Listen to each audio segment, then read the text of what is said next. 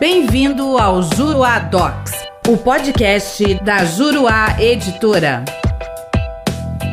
Olá, tudo bem? Eu sou o professor René Hellman e neste podcast nós vamos falar sobre a comprovação do feriado local e a manutenção da jurisprudência defensiva. No julgamento do agravo em recurso especial 1.779.552, relatado pelo ministro Marco Buzzi, a quarta turma do STJ decidiu que a ausência de expediente forense no feriado de Corpus Christi, por se tratar de um feriado local, deve ser comprovada no momento da interposição do recurso por meio de documento idôneo. Embora possa parecer mais uma decisão na linha da jurisprudência que vem se consolidando no tribunal a respeito da necessidade de comprovação dos feriados locais, esta possui uma especificidade importante. Tratava-se de caso em que se discutiu a tempestividade de recurso especial que foi impactada pela ocorrência do feriado de Corpus Christi. A parte recorrente, quando da interposição do recurso, juntou um calendário disponibilizado no site do Tribunal de Origem, indicando que haveria o feriado no dia de Corpus Christi, que tradicionalmente se dá em uma uma quinta-feira. Em 2020, no caso dos autos, esse feriado deu-se no dia 11 de junho.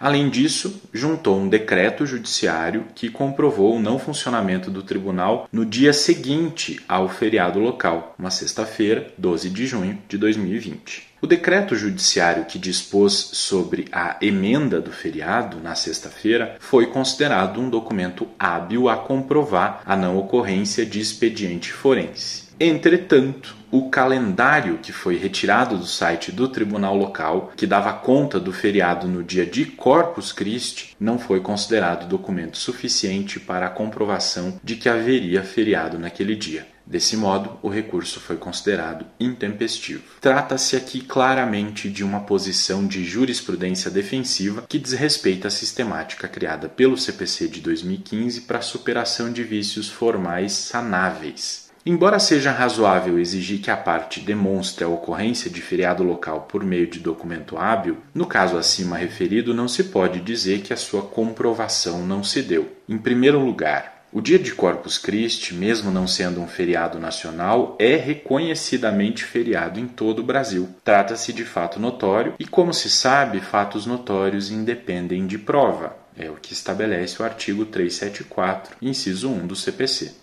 Em segundo lugar, se as informações que constam do site do tribunal local sobre o seu calendário de atividades não podem ser consideradas provas suficientes da existência de feriados, porque essas informações são sujeitas a alterações, o fato de o STJ reconhecer que, com relação ao dia seguinte, sexta-feira, emenda do feriado, houve comprovação da não ocorrência de expediente forense, obrigaria, por lógica, o tribunal a reconhecer que também o dia anterior era dia feriado. Se há uma emenda de feriado, há um feriado. Tinha-se um indício disso a partir do que constava no calendário disponível no site do tribunal local. Esse indício, aliado à prova de que o dia seguinte também não teve expediente, feita a partir da juntada do decreto judiciário respectivo, deveria levar à lógica conclusão de que no dia de Corpus Christi, como acontece em todos os tribunais do país, inclusive no STJ, foi um dia feriado. Ignorar isso é ignorar a realidade realidade e a lógica e apenas favorecer, uma vez mais, a jurisprudência defensiva. Quer saber mais sobre o assunto? Venha conhecer os meus comentários ao CPC de 2015 na plataforma juruadocs.com. Espero você lá. Até a próxima.